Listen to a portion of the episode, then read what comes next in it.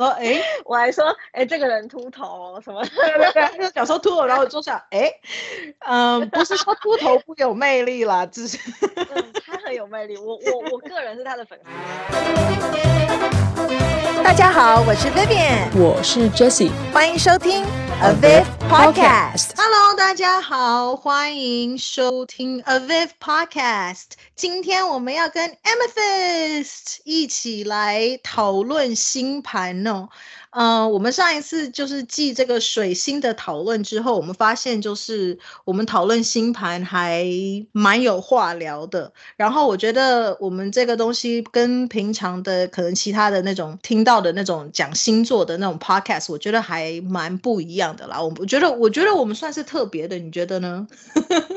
就是我们是那种就是那种讨就算讨论吧，就都有学一些，然后就是就是。就是进行比较专业的讨论，嗯、也不是特别呃简，就是就是比较不是那种从头开始的，就是可能哎，我们学到哪边，我们就讨论到哪边，我们有什么知识，嗯、就是有什么东西就分享给对方的那一种，这样。对，因为上一次水逆，我们讲的是在讲水逆的表现嘛，就我们讲的说话方式看水星，但是其实大家如果要看说话的方式看水星，去 Go Google 也可以找很多。可是我们特别讲的是水星逆行的说话表现，反而我觉得就比较少。而且你知道水逆一年三次，其实我觉得应该还蛮多人是在水逆的时候，今年还四次。对啊，所以应该还蛮多人是在水逆的时候生的，应该就会像我那时候一开始听到什么水逆的时候，我就想说这是什么意思？What？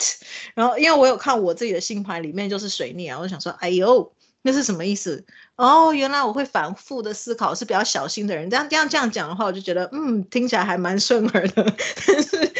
后来我们自己讲下来，就是发现第一个会一直重复啦，然后第二个就是有的时候想要表达的东西反而会表达不清楚，就开始想说，唉。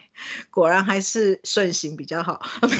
我那天我那天才买了韩良路的，呃，刚好书在旁边，那天才买了韩良路的，都是逆行的货。然后我就翻到就是那个水星逆行在天蝎，然后他就讲说水星逆行在天蝎这个位置好像蛮好，的哎，真的假的？哦。特别讲到这件事情，他说水星逆行天蝎是所有水星逆行当中最好的相位。对，我也是觉得，嗯，他好像是说，就是因为水星逆行是跟反复有关系嘛，天蝎又是那种会往下去挖掘的那一种。所以水星逆行在天蝎的人，可能就是会一直反复的去，就是自省之类的，就是对于自省这件事情，这样子会一直去挖掘自己心里的一些比较呃，就是阴暗的一些东西，就是会特别的做这件事情，觉得哎，好像好像还蛮有道理的哦之类的。对，大概提过，嗯嗯嗯，好像是还不错。所以其实逆行也不是完全不好的啦。那我们今天后面有讲一些不好的地方，但是当然啦，就是当然每一件事情都有。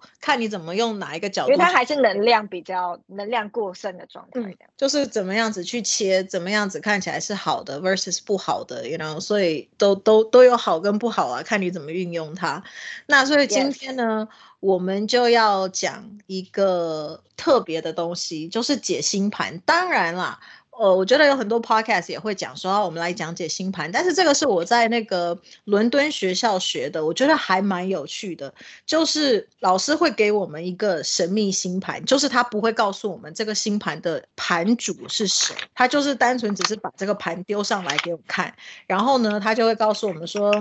哎，你从这个盘里面你可以看到什么样子的东西。所以我觉得，如果已经有看星座啊，就是学习星座这个有一点点程度的话，非常建议你。你们可以跟你们的学习星座的朋友啊一起来做这件事情，就是丢一个星盘，互相丢星盘，然后来猜，比如说这个人的职业是什么啦，这个人的个性可能会是怎么样子啦，等等哦。上课的时候老师做了这样的事情以后，我就发现哦，原来这个东西我这样讲真的是是是对的，versus 哦这样子好像又有点呃，也许太笼统啊，或者是好像讲的不够精确啦，或者是完全不准啦，就是哦，原来我。我理解错误之类的，所以你就可以调整。所以反而我就是跟了我的这个星座小帮里面的同学们呢一起做了这件事情。所以今天呢，我们是我们现在两个人都互相不知道对方的神秘星盘的盘主是什么样子的人，所以呃，我这边现在是有一个星盘，我到时候我可以把这个星盘放在我的 podcast 里面，我会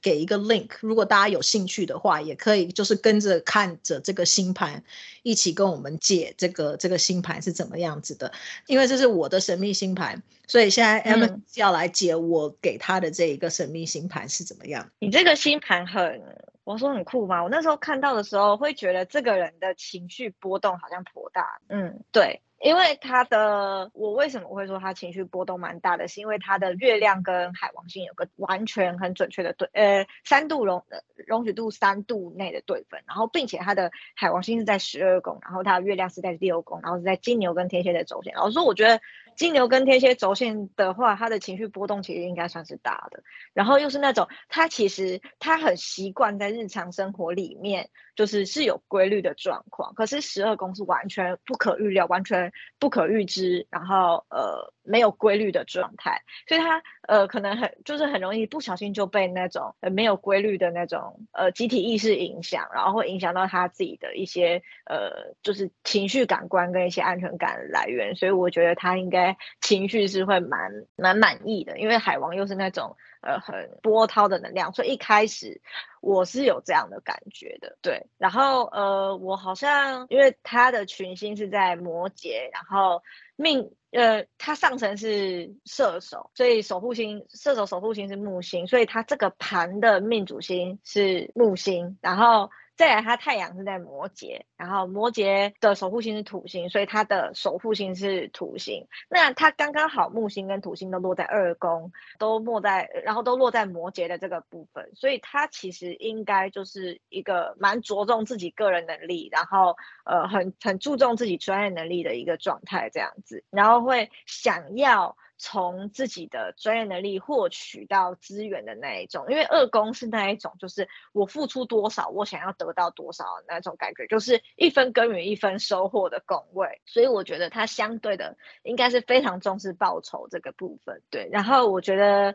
呃，因为因为他有日火的对分，然后他的火星又是逆行的状态，逆行他的能量要过剩，所以他应该是因为是在火星在八宫，然后呃太阳是在二宫。所以八宫也代表的是恐惧的那个部分啊，所以我觉得他应该对自己的资源有可能会被抢走这个东西，应该是有蛮强烈的恐惧跟害怕的，然后。可能曾经有资源被剥夺的这个经验，然后所以逼不得已，就是会促使他要更努力的往他的个人意志发展，促使他要更更往那个二宫的方面，就是透过自己的努力而得到收获这件事情发展，然后呃也促使他就是因为他的太阳跟冥王星还有一个。还有个一百二十度的相位，所以就是说，他可能他会透过他自己的能力，然后得到得到诠释这件事情，他必须要去学习，因为他的冥王又和北交的这个部分，对他的个性大概是这样。然后我觉得他的工作有可能的职业，有可能是跟艺术领域相关的，初步判断可能是设计师，或是画家、雕塑家、演员、导演、医疗方面跟医疗方面跟治疗方面也有关系的那一种，对，然后。可能看起来的形象是那种好好先生、好好小姐的那个状态，可是他可能还是会造成他莫名其妙树敌，容易给别人带来一种威胁感的感觉。然后或者是家人可能不认同他做的事情，会强制介入他的个人意志发展之类的，有可能会希望他可能去继承家业吗？因为八公也跟那个遗产跟家业有关系。然后，所以我会这样讲，会不会有可能会希望他去，就是在遗产这个方面，就是家人留给他的东西方面，就去着重就好了。这样，我觉得有可能会这样子。然后说话风格也很容易，就是一针见血，然后容易引发争议性。这个人也是一个争议性蛮多的人。然后。呃，日常生活中可能容易引起外界的好奇，或私生活容易引起争议之类的，啊，容易会大家容易好奇他的隐私之类的事情，这样子。对，然后我觉得他可能有一些对情绪上面的障碍，这样。然后我觉得他有可能是同性恋或者是双性恋，性向可能跟就是喜就是喜欢的类型可能跟大众其实都不太一样，这样，这是我大概大致上面的解盘。那 Vivian 你怎么说呢？我我只是好奇，你觉得他是他的那个性向的关系是从哪里看的？天王吗？九宫？对，呃，不对，因为他是对，呃，金星在水瓶这件事情，就就表示说他。呃，他喜欢的类型或是他的价值观，其实有水瓶的特质。那水瓶的特质其实就是跟呃大众比较不一样，嗯，就是跟外界比较不一样。然后不止如此，他的金星跟天王星还有一个对分，然后天王星又逆行，所以我觉得他应该是蛮烦，嗯，不会让我有这个感觉。反骨是是，我相信应该是有啊。可是呃，他的火星，因为如果要看性向的话，要看金星，他喜欢的类型，跟他就是他会有性反应的这个东西。因为火星的话，他的火星就是他对性的这个反应，并不是说。是那种哎，他可能会特别喜欢那种他的性跟大众比较不一样，就有可能他不是典型的异性恋或者典型的同性恋这样子。嗯，对，嗯，这个的话就是不太确定，因为这个比较 personal 的东西，就不是是因为是名人盘，所以就对。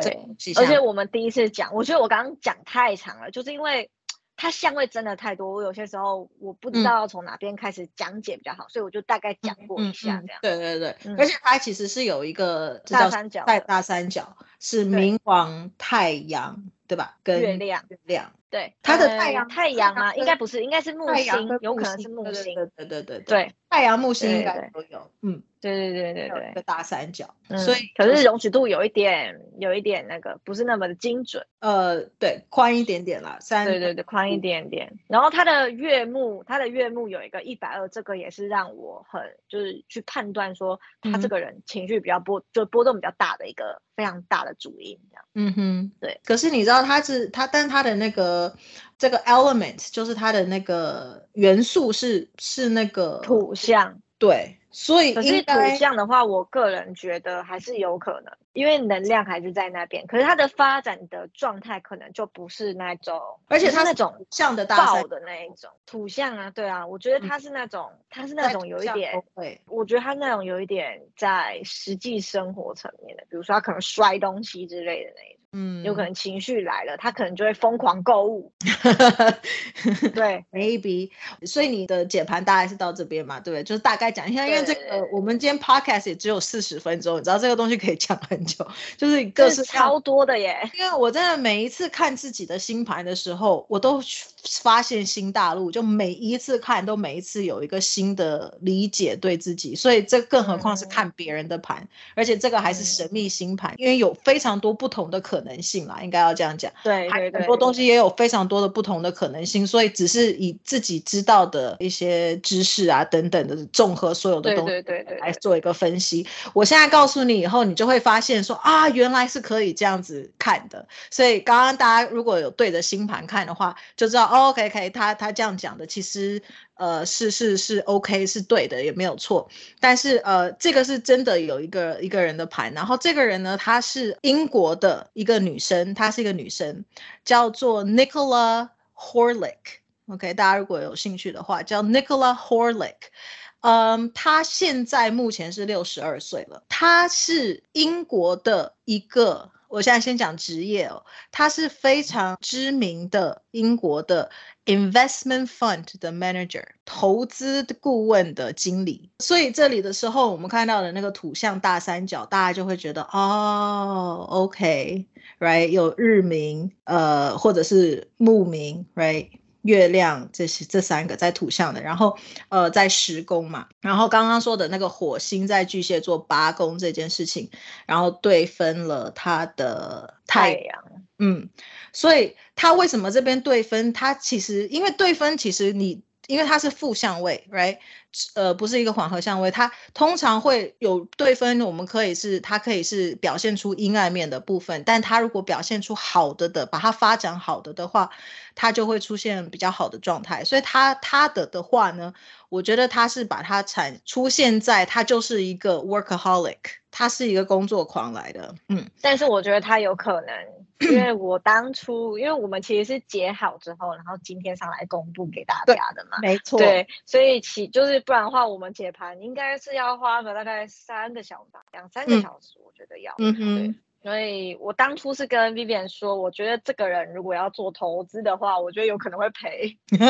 我当初是这样子说的，呃、但是他的火星在八宫有逆行，嗯、所以我觉得这个风险还蛮大的。然后对，因为我我判断他好像没有十一宫吧，就呃十呃虽然十一宫不是主要的，最主要的应该还是五宫跟八宫的这个部分。嗯哼，但是他自己的话，我不晓得他自己有没有投资啦。但是呢，嗯、他是帮别人，他是投资顾问的专家，所以他是帮人家做投资。嗯呃，啊、投资管帮人家去评估风险，所以就是说他人之财，他人的财产就是跟八宫很有关系。可是如果说今天啊、呃，火星就是他要去为他人的资产做一些行动之类的，或给一些建议，但我觉得也很好，因为他刚好火星逆行嘛，超级多人会找他的。嗯哼，然后他的木、嗯、木土其实算虽然有点远了，六六度，但我我我现在的话，我现在看盘的话，我大概就是最多我可以。开到八度到十度，反正看，因为到时候如果你真的像我们去帮人家做咨询啊或者什么的时候，其实还是要问对方。所以即使是十度，你也可以问一下说，哎，有没有这样？哦，没有，那就算了。OK，太宽，那说不定有些人，哎，有，那嗯，那又是那个什么时候 anyway，这边有一个六度的合相，月呃木土，他们说通常木土其实合相。呃，当然说好的话，说不好也是很不好，因为你的你的木星没有办法发展到它的最大的能力，土星也没有办法发展到它的最大的能力，那它就等于是互相牵制的一种关系。可是，呃，我那时候问老师，他说木土啊，其实合相的时候。很多人是能够木土合相，反而是能够他展现出好的的状态的时候，就是他可以非常能够实现自己想要做的事情、梦想，他就是可以实践这件事情的的一个相位，所以他又跟他的太阳也算是有一个合相，所以我觉得他这这个日。木土的这个合相，然后对分那个火星，应该就是帮他实现很多东西，而且他有一个一百二十度跟冥王啊等等这些东西，所以他就是大笔的金钱，他会去帮人家做资产管理。OK，然后呃，他在这个英国呢是有是被英国的这个国家或城市啦，被他有一个封号叫做 Super Woman。嗯 嗯。然后他的原因为什么是 Super Woman 呢？就是因为他个人他生了六个孩子，他除了要照顾这六个孩子之外，他还要。就是工就是工作嘛，帮人家资产管理啊，呃，这一大堆有的没有的，我不晓得这个跟他的火星日火对分有没有关系哦。然后火星在八宫，因为他的第一任丈夫呃也是一个 investment 的这个 broker，呃就是 banker 这样子一个银行家，但是他们后来离婚了。然后第二任的这个先生呢是也是也是在做金融的，但是他是作者这样呃记者记者。然后但是他后来他的第二任先生。生就是得那个 prostate 那个射护腺的那个癌，射护腺中呃射护腺癌，嗯，摄护腺癌，所以去年过世了，嗯，呀，yeah, 所以所以现在他就是单身这样子，所以他是我不晓得跟这个火星在八宫是不是也有关系哦，日火的这个对分，说因为丈夫生病，都、嗯、都是生病的状态。嗯然后一个第一任老公就是那个 investment 也是对，没错，但是就是离婚了，嗯、所以有可能这个所谓的日火的话，也有可能是先生是不是可能脾气有点差之类的？Maybe 对，有有可能就是比如说他爸爸的脾气，因为真的我看一下，他们才结两年就结就离了耶，而且当时因为因为太阳是生命中的重要男性角色，所以有可能他爸爸或者是他的丈夫可能脾气也都不太好。嗯哼。的确是有这样的可能，对但也有可能是他自己。嗯哼。哦，对，不好意思，因为如果是他自己的话，我觉得我会偏向是缓和相位。可是如果是基地相位的话，我觉得有可能是他遇到的人。对，对吧？对，遇到的人是这个。遇到的人，所以还是她丈夫或她老爸。嗯哼，然后你刚刚讲的也没有错，就是她的确在八二八三年的时候，她是跟她的爸爸一起 work 一个 family business，嗯，所以她是有有就是帮家族事业工作这样子。但是她的家族事业，她、嗯、的爸爸我记得如果没有错的话，好像是政治家。嗯，政治家、嗯、哦，也是一个蛮。嗯哼，也是一个蛮有争议性的一个角色，嗯哼，因为冥王星跟太阳也有一个一百二十度，嗯，所以然后他之后就是一直都是。他八三年以后，他毕业以后，他就是直接就进到那种资产管理的公司去工作了，这样子。然后之后他就这样一路做上来。他的他可以，他曾经哦，你看到这边写了是说他在五年呃，during the five years，他说他五年他他就升到呃，就是在九一年，等于是他才才进那个公司八年，他就升到经理的位置。然后他帮那个公司。从四个 billion 的呃这个金钱帮他们投资管理到变成增加到十八个 billion，涨了十四，等于是这是翻了几倍了，快要五倍了。嗯哼，嗯哼。然后他说他在一九九七年的时候曾经有被 suspended，不能够工作。之后两天后，他就他就辞职离离开了这样子，然后所以他。也是就是这你也刚刚讲的，可能就是蛮有争议性的的这样子的是一个、嗯、一个人这样子，然后但是我觉得最有趣的是他被叫做 Super Woman 啦，然后他是一个这个资产管理的一个人。所以这个就是他的盘，嗯嗯，所以大家如果讲过的话，可以可以看可以看一下，这个这个是一个非常厉害的的资产管理人的盘，就可能就是用他自己的能力去帮别人帮他人控管资产这件事情，没错，就是会发生事情，经手大笔的钱财，而且我觉得冥王跟他的这个，我觉得他的这个土象大三角，然后又在土象宫位，应该也是，就他是用在冥王。冥王其实是有一个呃很有争议的，或是权势，或者是大笔的钱财，它刚好是用在大笔的钱财那个部分。没错。然后我解的是，呃，我是觉得他可能会是一个公众人物，很可能会有争议性。或者是说他可能会比较，哎、嗯，我刚刚是讲，对，我我好像是往争议性那个方向接，嗯哼，所以好像没有到说真的很对。可是其实冥王的特质就大概是哪一些？嗯、那他他后面你这里讲的是说他会他是很很就是在公众的被大家认识这种，他后来的确哦，因为这又是十宫，冥王在十宫是的确是那种地位很高，是。嗯哼，嗯，然后有钱有势的，被英国的这个 liberal 的 Democrats，Liberal Labour Party 有就是公开的支持他，所以他是、嗯、他背后是有政治人士人士支持他的那一种。然后他爸爸又是曾经又是政治家，嗯哼，嗯，That makes sense。And liberal candidate。嗯哼，嗯，要，所以这个就是他的一个这个 life。我觉得我应该为我自己打，就是解这个盘，打的分应该六十吧。我觉得。对，我觉得 OK，嗯嗯嗯嗯，嗯，我觉得还行，还可以，嗯嗯，只是因为太多可能性要讲。对，没错，没错。可是冥王，冥冥王也代表的是很深的纠葛，嗯、很深的情感。你对那个领域有很深的情感，或者是有，嗯、就就对，就是太多行星的特质太多，星座的特质太多，相位多的话，嗯，真的太难。嗯，然后还有啊，还有一个东西就是它的这个它的天顶其实是在天秤座，然后非。常的对，没错。我现在讲的这个是我现在用的是等宫制的这个，我到时候会把 Placidus 一起一起放上去，我给大家看。我好像也是看等宫制去解的，嗯，我没有看 Placidus，但是 Placidus 它也是 make sense 的。对，那等宫制的这个的话，它的天顶它是其实非常靠近十一宫了，几乎就是压在线上，才差十分钟就是那个，嗯，所以它其实它也是非常的 active 的在在做非常多的慈善的工作。嗯，所以就是非盈利。团体，嗯嗯，没错，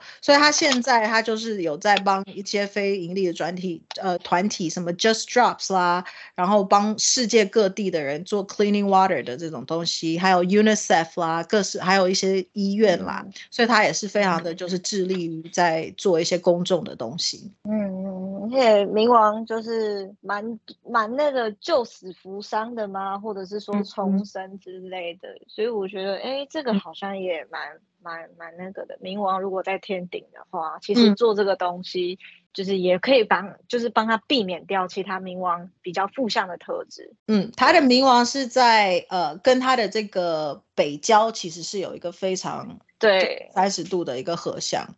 所以北交是我们要我们此生要去学习，可能不太习惯，但是要去学习的一个领域，嗯、所以我才说，哎、欸，他有可能要去学习，就是靠自己的能力，然后获得权势之类的，嗯、我是这样解的。嗯、但是对，但是他可能是靠自己的能力，然后去救死扶伤，但是这些都是冥王的特质。嗯哼，嗯没错。所以这个就是呃我的这个神秘星盘的啊。然后呢，呃，Amethyst 又丢了一个神秘星盘给我来解哦。对。他后来我那时候就说，嗯，这个人很有魅力哦，这个人很有魅力。然后他就说，嗯，嗯，然后他就他。神秘的笑容，OK，呃，所以现在害我有点紧张。你说，你说，你说那个，你说第二张盘啊？对对，就是你的这一张盘，让我有点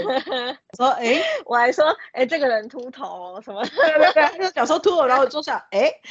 嗯，不是说秃头不有魅力啦，只是、嗯、他很有魅力。我我我个人是他的粉丝，我非常喜欢他，好，非常喜欢他。OK，那我要公布了吗？呃，先等一下，我先讲一下我解的这个盘哈。我我在猜这个人，他可能是演员、作家或编剧哦，呃，或者歌手、主持人、艺术家之类的。然后我觉得他的盘的话，我看起来蛮适合当侦探或者是心理学家的，主要是因为太阳跟水星都在八宫哦。那呃，因为水呃太阳水星都是在双子座，所以为什么我会我会我也会偏向，就是说他有可能是呃什么作家编剧啊，或者是主持人什么之类的啊。然后他的五宫是双鱼座，然后又有一个木星在里面，所以我才觉得呃这个也有可能是演员啦、艺术家这样。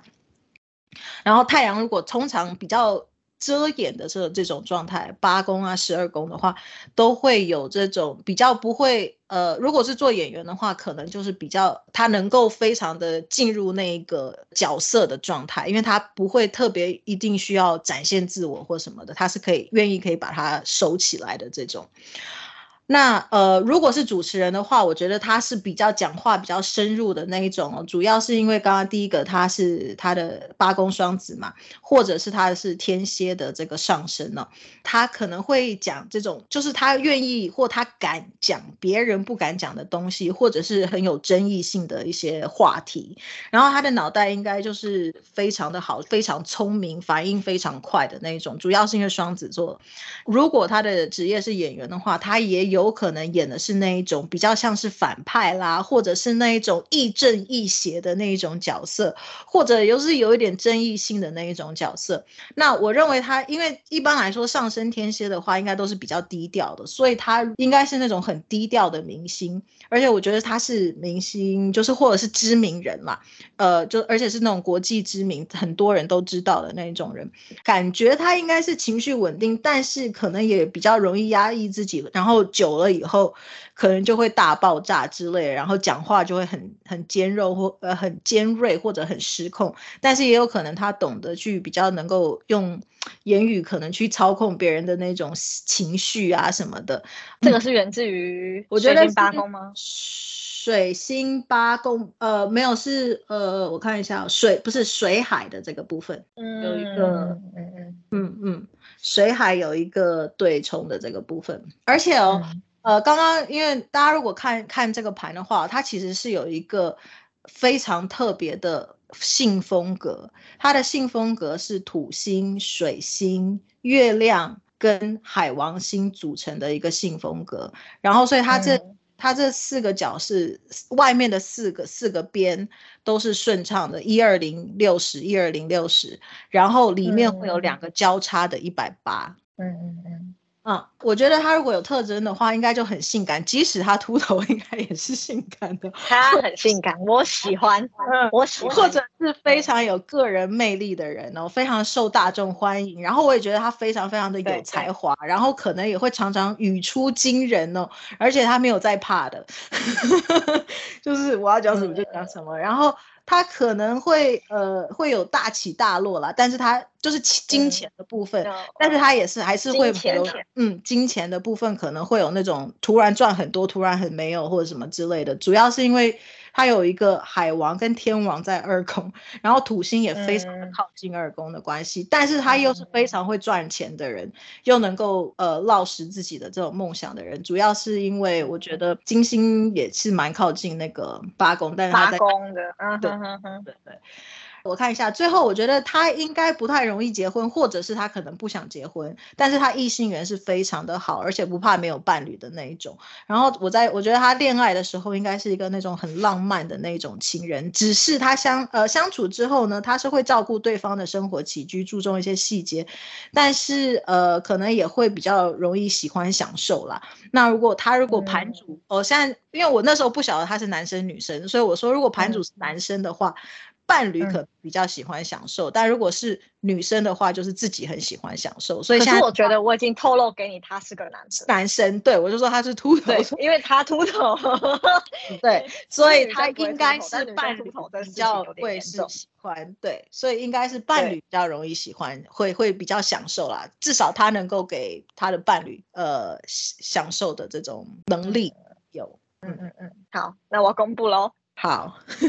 他是 He's a tennis player。Oh, OK，他是 Rafael Nadal。OK，果然我不熟悉。对，对因为我很喜欢他。运动家。对，他是一个运动家。然后我觉得很妙的事情是，你可以看到他的火星在三宫，然后在摩羯，嗯哼，他就是用手，他就是用手臂的，因为双三宫是双子的宫位，嗯、是用手臂嘛，他、嗯、又是双子座，所以他手臂的力量很强。对，嗯、然后你刚刚说到他的天王跟海王都是在二宫，然后让我想到，你说他容易大起大落，你刚刚着重在金钱，因为是二宫跟八宫嘛，但他其实、嗯、因为他很长，因为他其实。就是你知道他他在网球的表现是非常非常的就 Big Three 嘛，就是三大天王，就是拿了二十几个大满贯，然后就是有些时候哦，就是可能一一整年状况很好，然后有些时候又马上下去，可能又受重伤，他的身体是很容易就是呃，因为他打球的那个呃的发力的点，他就是比较他打球的方式是比较容易受伤的，嗯，就是就是算是天王级的人物里面算最容易受伤的人，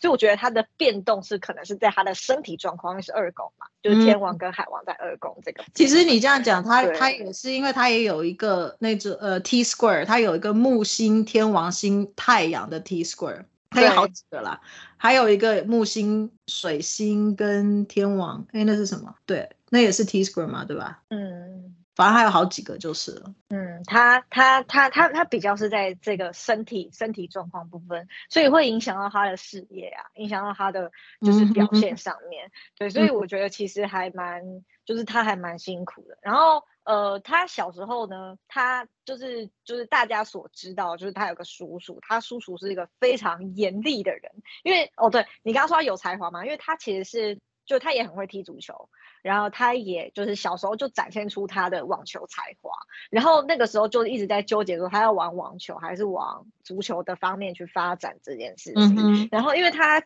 他的叔叔本来就是一个呃很反正就是个网球教练，对，所以他就是后来是往网球这个方面去发展。他叔叔很严格的去训练他，就是都会用一些很。很激进的言论，就可能就是他休息一天，然后他就被他叔叔骂到臭头，然后可能就是就是就就就跟他妈妈，就是他可能回去跟他妈妈说，哦，他叔叔又怎么讲他，就是就是说，哦，就是叔叔要训练我什么的，就怎么讲他这样子，然后可能被他叔叔知道，他叔叔就骂他说，你这个臭妈宝什么之类的，就会直接用那种很很呃言论，就是就是很激进的言论，就是去激他，就是都是用刺激性的那一种，所以他其实。就是我觉得他有点被磨到，就是他很他的情绪方面，其实你要说稳定嘛，就是那种。他他是那种激将型的那种选手，我觉得可能小时候被训练到这样子，然后他也是那种，我觉得他是算脾气算比较好的，就是有很多运动员脾气算很差嘛，可是他叔叔都会一直去控管他，然后就是呃，他叔叔小时候也跟他说，就是哎，球拍是你的，就是就是你的很就你的你很好的伙伴，所以就是不可以去摔他，就是他跟其他人比起来，他是超级不会摔拍的人，对，就是控管，对，所以你说他情绪稳定，控管好，我也。也觉得是是对的，这样子。嗯哼，嗯哼，我觉得在这个方面，就是我觉得可能是因为他日土的关日日日土有个对分，我觉得有可能是他生命中重要的男性角色可能会给他很多，就是动不动就给他施压之类的那种状态。嗯哼，然后再讲到他的一个爱情，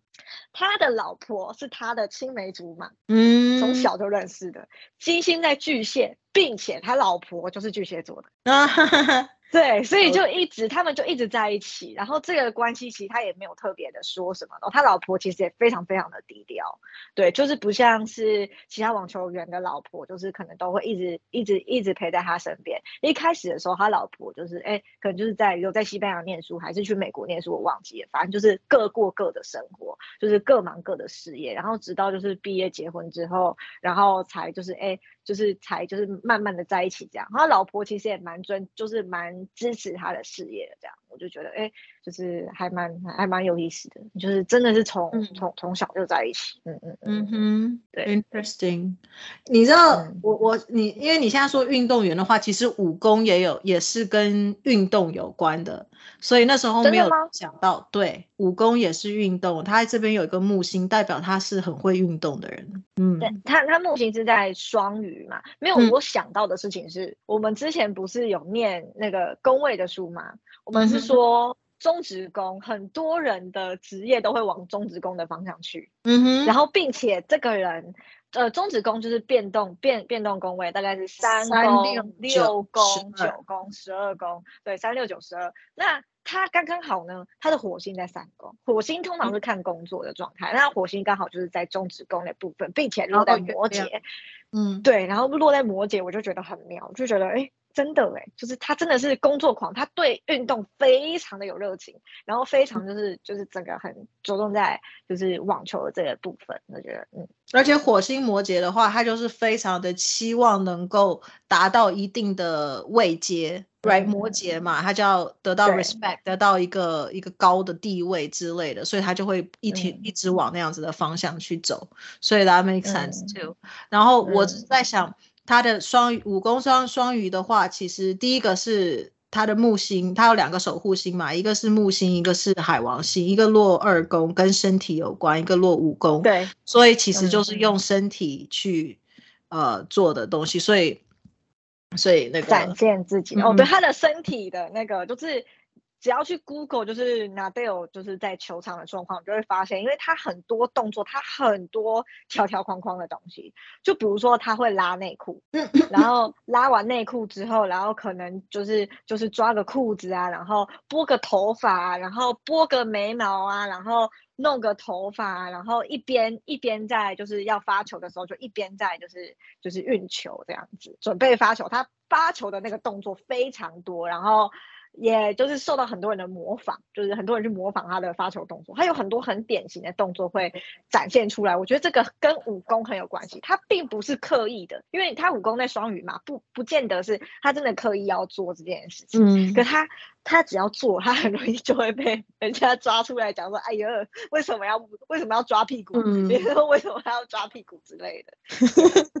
娱”乐武功娱乐嘛，所以任何运动都是跟武功有关，嗯、所以我就在想说。嗯而且娱乐呃武功也有算 gambling，我觉得如果呃你刚刚说他会他就是会连赢什么之类的有没有？就是那种我觉得就很木星的那种感觉，有的时候就是、哦、他有一个他他他有一个点非常的强，因为呃就是如果有看网球的听众大概都知道网球有呃四大公开赛，就是有有有分地形嘛，就是有分平呃就是水泥地的，就是在就就水泥地是呃澳网跟美网，然后草地是温布顿，就是那个英英国网球公开赛，然后还有一个红土是呃霸王公开赛，然后那纳达尔呢，他是呃就是就是就是大家所熟知的西班牙蛮牛，就是他就是在那个红土上面非常非常的就是非常就非常厉害，然后他拿了十四个。法国网球公开赛的冠军，就是十四年，他都他称霸了十四年。哇 Wow！你看他二十二个大满贯，嗯哼，哎，二十三个还二十二个，所以厉害。二十三还二十二，所以他拿了，他有一，他有超过一半都是在法网，就是拿拿拿的。所以其实就是他对对他宏图就是超强，就是在刚好在这个领域上面。嗯哼，嗯，一讲到你刚刚说他的水海。我就想到一些很好笑的事情，因为他英文没有很好，对，OK，然后他常常会闹一些笑话，就是可能有些人听他讲英文，就比如说贝特尔听他讲英文，就是可能也是会觉得很好笑，就是他有会会造成一些误误会之类的，对，然后他讲话也蛮幽默的，因为有个叫 Lever Cup 的东西，你知道吗？就是呃后后后来才创的，就是一个表演，就是表演赛之类的吧，就是分成欧洲队跟就是世界队。对，然后呃，就是他们就是他们欧洲队的人可能在互相讨论战术的时候，然后拿掉的英文可能没有很好，就会造成一些误会什么的。我就觉得这一点也还蛮也还蛮有趣的。然后呢，他曾经就是在一个访谈上面，就是他要帮 Jokovic，就是把英文翻译，就是把 Jokovic 讲的英文翻译成西班牙文的时候，结果他用。他用英文再把 Jokovic 的话再讲一次，就他有这种在访谈的时候造成这种误会的情况，所以我觉得，哎，他他他他在讲话这个方面，我觉得也蛮海王星的，的确有这个，的确有这个情况，然后讲话是算幽默，然后也比较就是比较知道要怎么样讲话，然后讲话也蛮简短的，就有点像。天蝎那种特质，而且他真的在球场上面就是看起来超凶，就是他没面无表情的时候非常非常凶，这是跟 天蝎的特质很像。嗯哼，嗯哼，所以他是上升天蝎，我就是会心一笑这样。嗯嗯，我现在发现，其实我我以为水海这个，其实因为你知道，我发现这一张图啊。它的一百五十度也是用红色，所以其实水海是一百五，水天是一百八，所以我会说语出惊人嘛。对对对，他常常语出惊人啊。就有一次好像就有人问他说，就是哎，他跟 Federer 的关系，就是就是就是 on the court 跟 off the court 到底有什么样的差别什么的，就是什么的。然后结果他就说，嗯，我不想要让大家觉得我想要当 Federer 的男朋友什么鬼的，他是会讲这些。就是语出惊人的话，这样子，就是针对不同的问题，然后会讲一些还蛮、还蛮、还蛮经经典的话。就比如说，哎，有人问他说，哎，就是你、你、你现在觉得你是世界第一吗？他说，No，because I think I'm number two 什么的，就是会讲一些，哎，不知道为什么，可是有点好笑的话，这样。嗯嗯哼，语出惊人，所以是有，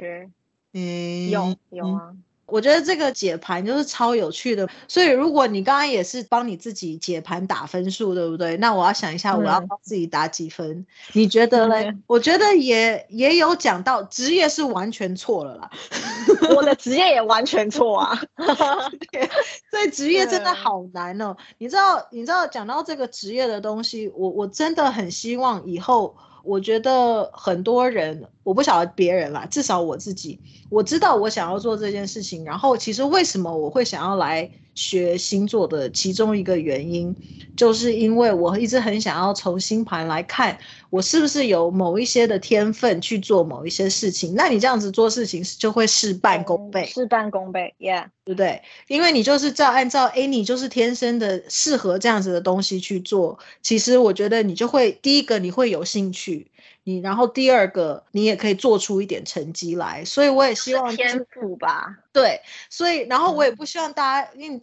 因为你周边很多人，你都会听到，就是哦，他工作就只是为了赚钱。那当然也有，你也可以从星盘来看到，也许就是有一些人他不 care 他做什么，他就是只想赚钱而已。那 OK fine，那你做什么，你就找最能够赚钱的东西。可是像我的话，我就希望我我做任何的东西，我希望是我喜欢的，这也非常有趣。我第一个。我我我记得我们那时候有有有讲过，就是把你所有的行星按照度数去排排列。我第一个是天王嘛，然后我第二个就是金星。所以我做每一个事情，就是我第一个我就想要跟人家不一样，第二个就是一定要我喜欢，要不然的话我就不愿意做，然后也会没有兴趣之类的。我第一个就是金星，所以你也是啊，也是要自己有兴趣，一定要我喜欢，对。我觉得真的就是星盘可以看到很多的东西，然后可以帮助人家。所以，我以后其实我我希望能够我的我我不晓得你学星盘的话，你想要走的方向是什么？我希望能够做的那一种是可以帮助人家